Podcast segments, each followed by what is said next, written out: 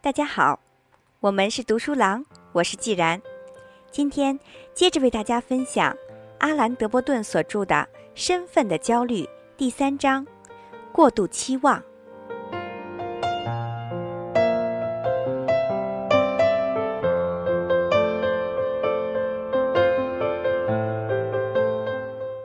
人性论》中，戴维·休谟这样写道：“产生这种嫉妒的。”不是自己与他人之间远远不成比例，反而是我们的互相接近。一个普通的士兵对他的将领，不如对军曹或者班长那样嫉妒。一个卓越的作家，遭不到一个平庸的小文人的多大嫉妒，而却遭到和他地位相近的作家的嫉妒。的确，人们也许会以为越是不成比例，则。在比较之下所感到的不快必然越大，但是我们可以在另一方面考虑：远远的不成比例就切断了关系，或者使我们根本不与我们距离很远的人物比较，或者就是减弱了比较的效果。因此，我们把更多的人看作是同一级别，可以与之相比较的，我们为之嫉妒的人。也就越多。十八、十九世纪政治和消费生产的巨大进步，尽管极大程度上改善了人类的物质生活，但同时也为人类心灵造成了难言的苦楚。因为同社会体制和生产进步一起诞生的，还有一种全新的理想：每个人都相信人生而平等，每个人都深信。自己有足够的实力去实现自己的任何理想。在人类历史上，长期存在的主导观念，却同这种新的人人平等的思想完全相左。人与人之间的不平等才是正常的，随遇而安、知足常乐才算是明智。绝大多数的人深知，在现实生活中，他们只能接受剥削，而且逆来顺受。只有极少数的人渴望财富和实现自己的抱负。早在公元前三百五十年，亚里士多德在其政治学中就宣称：显然，一些人天生是自由的，而另一些人天生就适合做奴隶。对那些天生适合做奴隶的人而言，奴隶制度不只是可行，而且也是无可厚非的。他的这一观点几乎得到了所有古希腊、罗马思想家和执政者的赞同。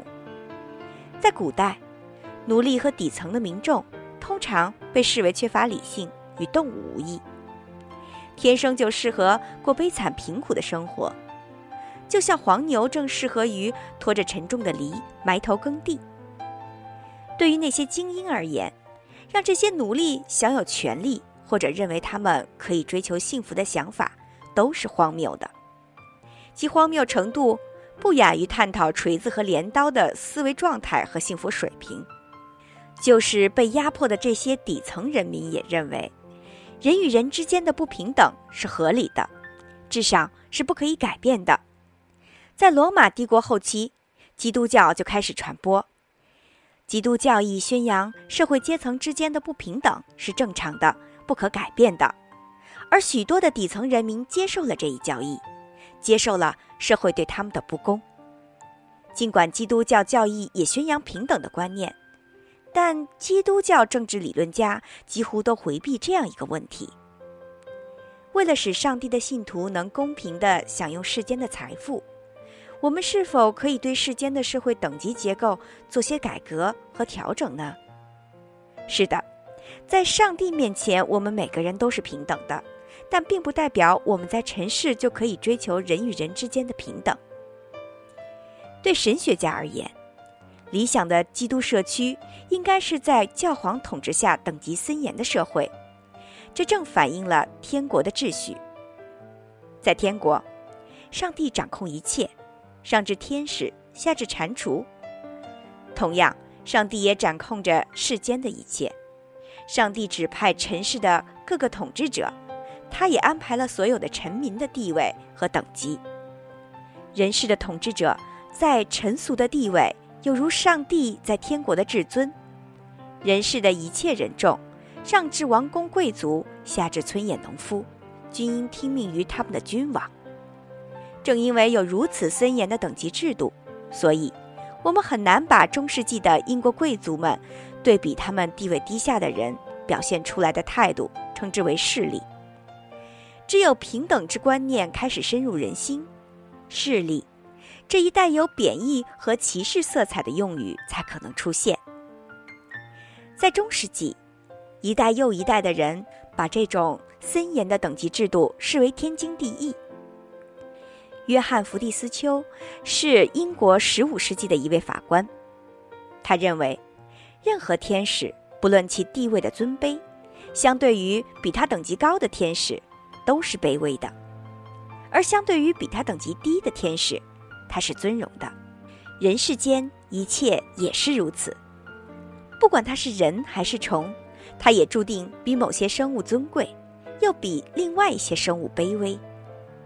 对于当时的主流意识。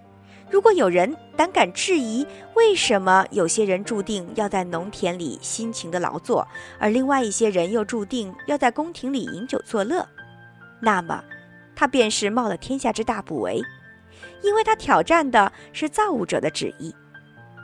索尔兹伯里的约翰，因为在《论政府原理》一书中将社会比作身体的各个部位而闻名遐迩，成为最著名的基督教作家。他用人的部位来比照社会制度，借此强调社会等级的正当性。他认为，国家的每个组成部分都可以对应人体的相关部位。最高统治者对应人的头颅，国会对应心脏，法官对应两肋，法官和各级官员对应眼睛、耳朵和舌头，财政部对应肠胃，军队对应双手，底层的工人和农民则对应双脚。他试图说明这样一个道理：每个人在社会上都有自己的位置，这个位置是不可逆的。既然命定的在某个位置上，他就必须安分守己，不可以有非分之想。因此，一个农夫断不可以吃想住进一所庄园并染指国政方略，因为这有如让一个脚趾头来冒充一个人的眼睛，非常荒谬，也绝无可能。只是到了十七世纪中期，欧洲的政治思想才开始对平等的理念开始思索和探讨。一六五一年，托马斯·霍布斯在其著作的《利维坦》中指出，个体的存在先于社会的存在。个体是为了自己的利益才加入社会组织的，他们放弃了自己的一些自由和权利，来换取社会的保护。这一革命性的论述。在几十年后，又在另一个学者约翰·洛克的笔下得以强调。在其专著的《政府论》两篇中，洛克指出，上帝并没有把地球作为私有财产给予亚当，而是把地球给予了世界上所有的人，希冀所有的人都能够从中获得幸福和财富的机会。他认为，统治者应该是人民的工具。人民是否应该服从于他，完全取决于这些统治者是否是为广大的民众谋福利。这样，一个让人惊诧的现代观念诞生了：政府的正当性在于它能够多大程度上提高国民获得的幸福和财产的机会。大约经过了一个半世纪的纸上谈兵，终于在1776年美国革命之后。所有对政治的平等和在社会经济方面礼遇均等的呼吁，在实际的生活中得以实现。在西方历史上，美国革命在这一方面的意义也许最为深远，其实比其后的法国大革命还要重要。即这场革命彻底改变了排定身份的基础，世袭的贵族制度被废除了。取而代之的是充满活力的以经济为基础的社会制度。在贵族统治制度下，社会提供的提高社会地位的机遇很少，人在社会中的地位完全取决于他的家族历史和名望。而在新的社会秩序下，人的社会地位只与每一代人自身的成就相关，特别是他们在经济方面的成就。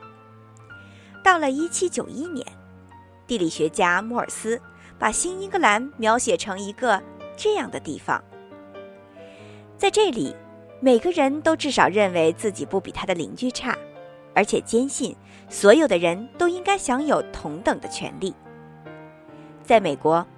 甚至礼仪规范也凸显了民主，仆人们不再称他们的雇主为主人或者夫人，先前对上层的一些尊称，如阁下，也被废除。美国各州都废除了长子继承权制度，女儿和寡妇也都享有平等的继承权。一七七八年七月四日，内科医生和历史学家拉姆齐发表了关于美国独立的积极意义的演讲。在演说中，他把美国的革命目标描述为创建一个新的社会，在这个社会里，所有政治职位对那些德才之士开放，至于他们的出身和当前的身份并不重要。这个国家的最高执政者也可以是出生一个最贫寒的家庭，只要他具有履行这一重要职责的必要素质。托马斯·杰斐逊。在其自传中也有近似的描述。他说，他的一生都在致力于建立一种新的社会秩序，取代旧的倚仗特权而且往往愚不可及的贵族统治制度，使那些德才兼备的精英们能脱颖而出。在《草叶集》中，沃尔特·霍特曼指出，美国之所以伟大，是因为那里人人平等，不需要屈从任何的权威。在美国，天才也许并不存在于政府机关、立法机关，也不存在于驻外领馆、作协、高等学府、教堂或者各种的高级俱乐部，也不存在于报馆和商界。合众国的天才的最佳表达者是普通人，与地位比他们高的人相处，这些普通民众不知手足无措为何物。选举的影响是巨大的。总统向他们脱帽，而不是他们向他致敬。让人料想不到的是，即便是那些对物质进步和民主革命心怀赞美的人，也不得不承认，他们创建的这个新的现代社会已经遇上了一个特别的难题。阿列克西·德·托克维尔是第一个认真思考这一问题的思想家。十九世纪三十年代。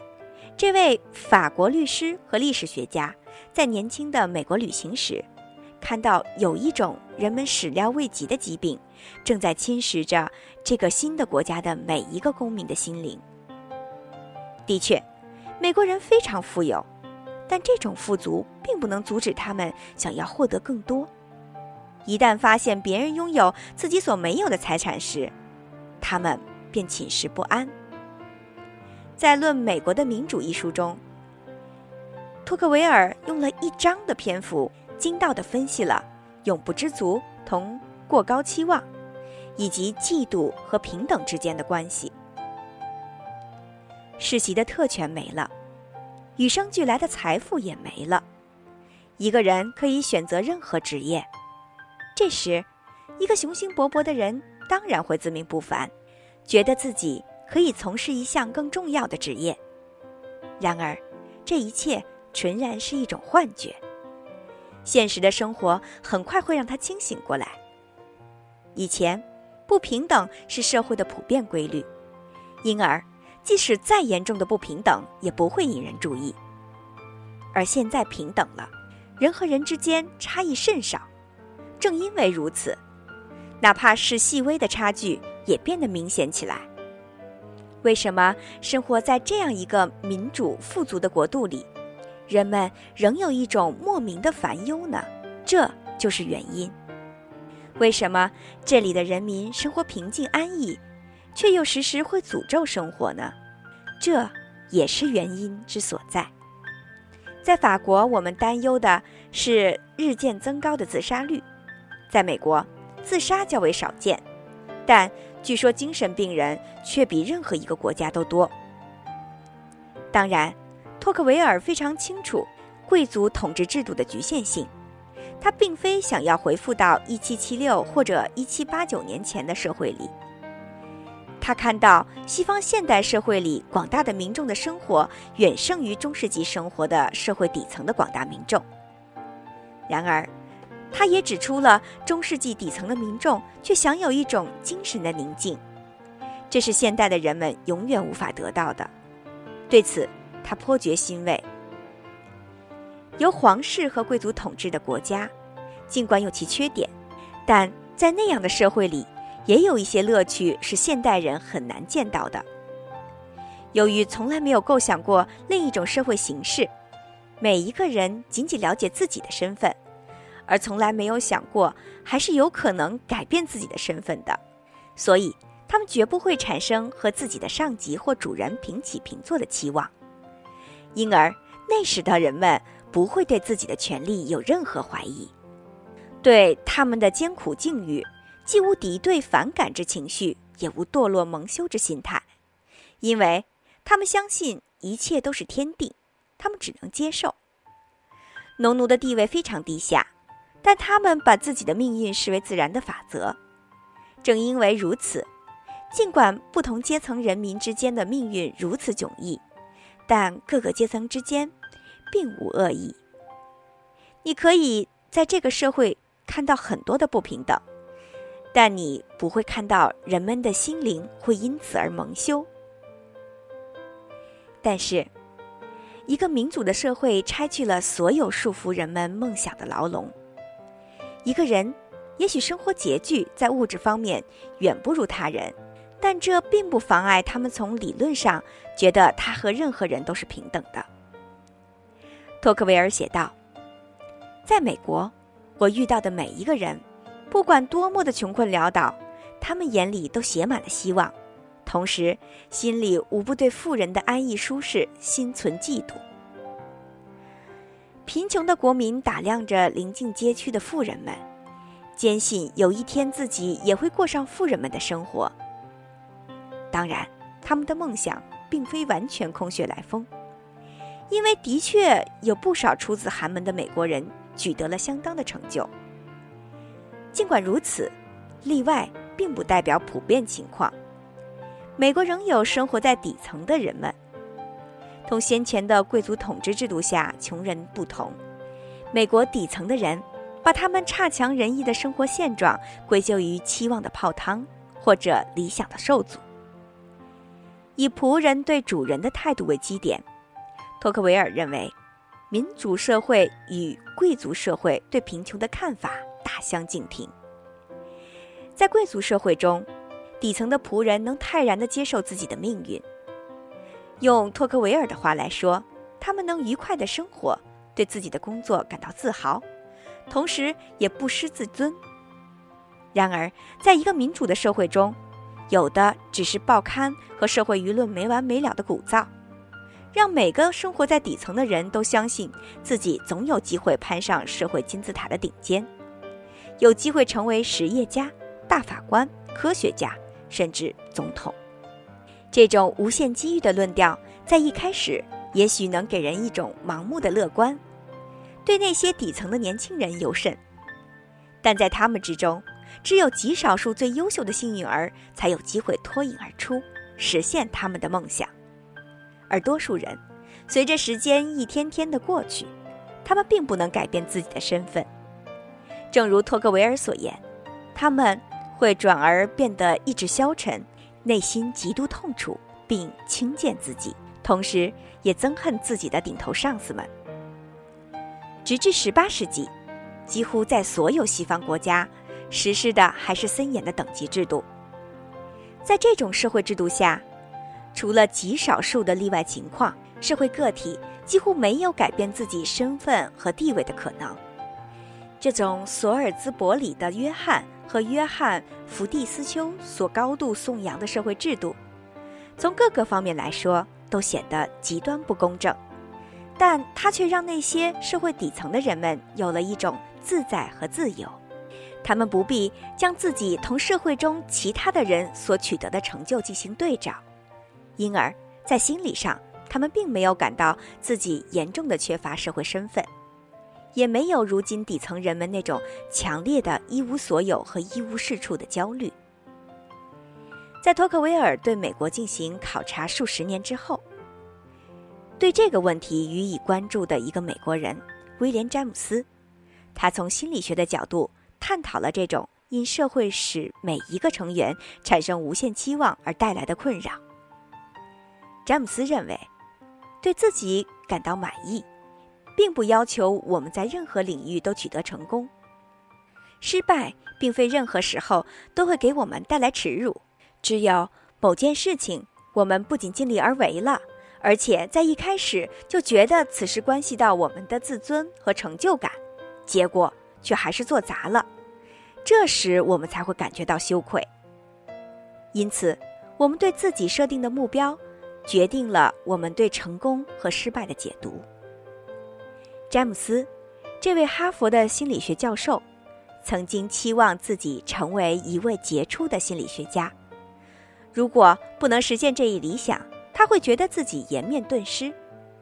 因此，他承认自己必定会嫉妒那些在心理学方面比自己更有研究的人，并感到羞愧。然而，如果有人能翻译整部的会影片，而他费尽心思，甚至还搞不清楚该书的起手几行文句，对此他倒不会有什么不自在，因为他从未立志学习古希腊文字。詹姆斯认为，对于我们未曾想去尝试的事情，就不可用成败来衡量。既无失败，何来羞辱？人生在世，我们的自尊完全受制于时时督测我们的理想，以及我们为理想所付诸的行动，取决于我们实际的现状同我们对自身期待之间的比率。可以用一个公式表述一下。自尊等于实际的成就除以对自己的期待。詹姆斯的这一个算式清楚地表明，我们对自己的期待往上高一级，我们遭受的羞辱的可能性也因此增加一分。因此，我们所理解的正常生活决定了我们的幸福指数。再没有人会比那些不再风光的影星、风头已过的政客。或，如托克维尔所说的，不能如愿以偿的美国人更痛苦的了。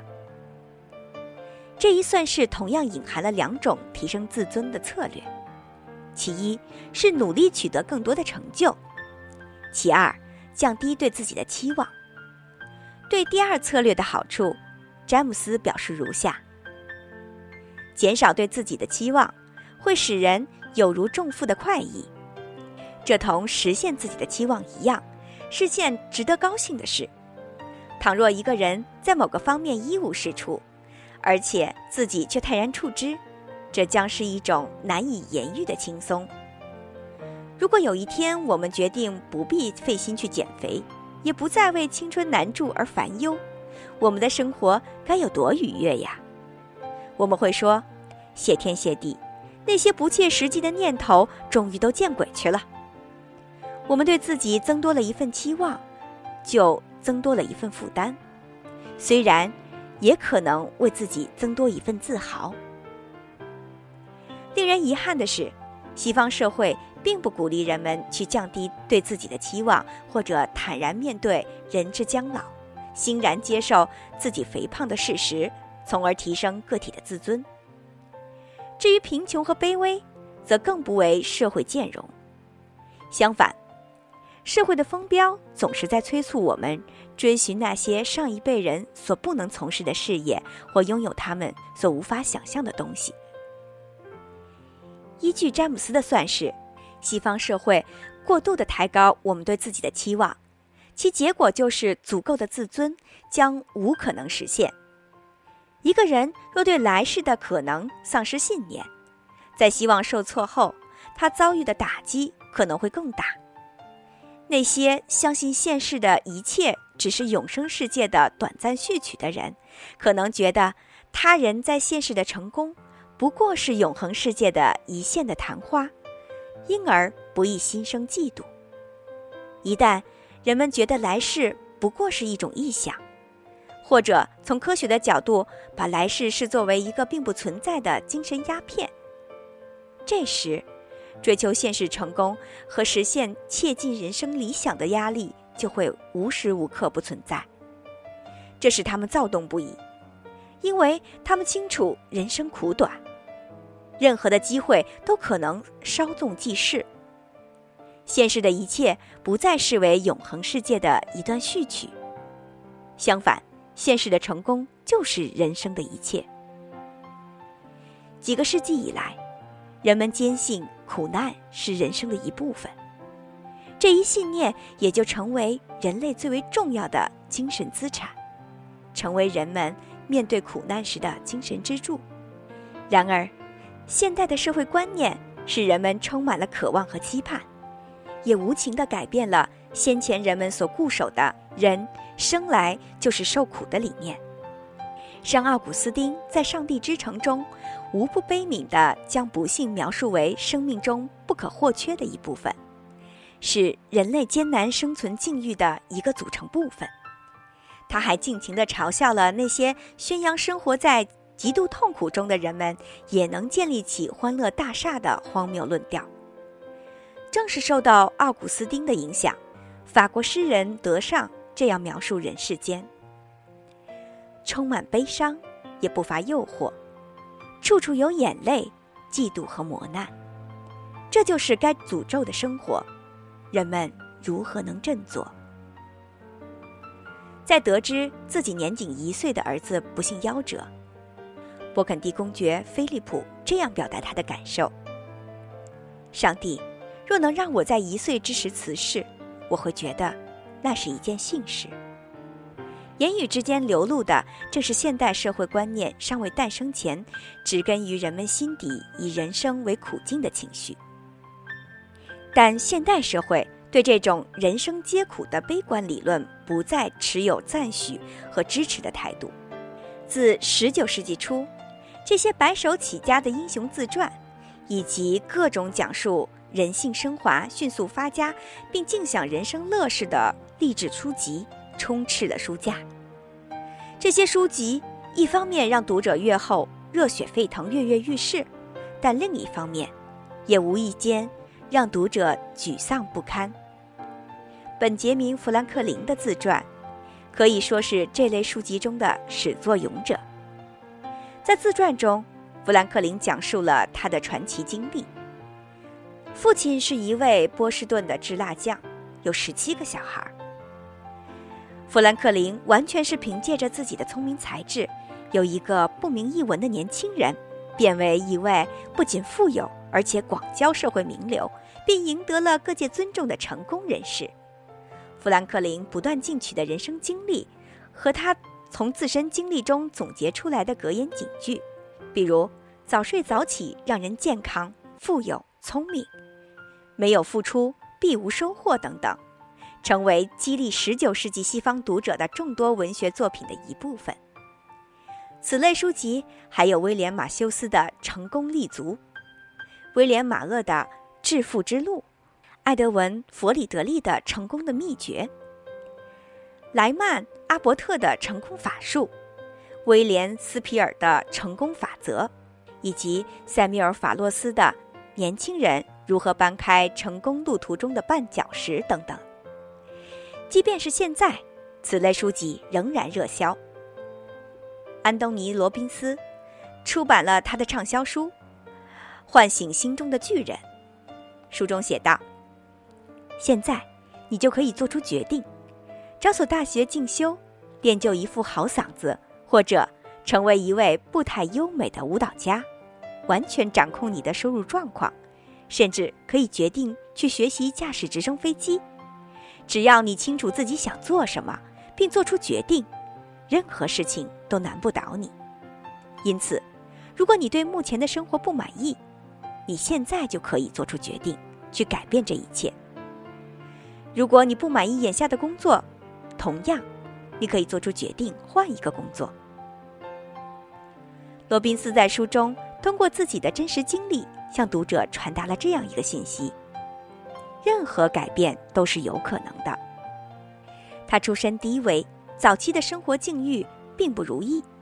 到了二十岁出头，他还只不过是一个寂寂无名的管理员，住所狭小，脏乱不堪，没有女孩子看得上他，所以他晚上独自窝在家里，和尼尔·戴蒙德的歌声作伴。他身材也不怎么样，体重超标三十八磅。突然有一天，罗宾斯做出了决定，他要改变自己的生活。他在自己的意念中找到了一种神奇的力量，并促成了他的改变。我凭借着这种神奇的力量改变了我的体型和体魄，硬是除掉了身上的那三十八斤赘肉，然后我也赢得了我梦中的女人的青睐。我娶了她，和她一起搭建了一个温馨的家。同样是凭着这股力量，我改变了自己的收入状况，从先前仅仅维持温饱。提升到了年入百万。我搬出了那个狭小的住所，在那里，我曾经只能在我的浴缸里刷洗碗具，因为我根本就没有厨房。如今，搬进了我德尔马尔城堡的家。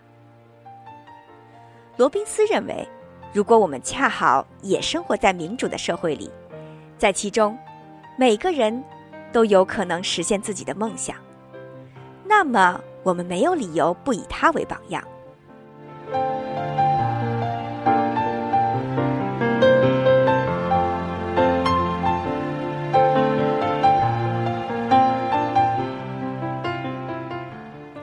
今天就为大家分享到这里，感谢您收听阿兰·德波顿的《身份的焦虑》的第三章“过度期待”。今天我们接着上一节讲到了第二部分。剩下的第三部分，也就是本章的最后部分，会在下一节分享。精彩内容，敬请关注。我是既然，我们是读书郎，谢谢收听，再见。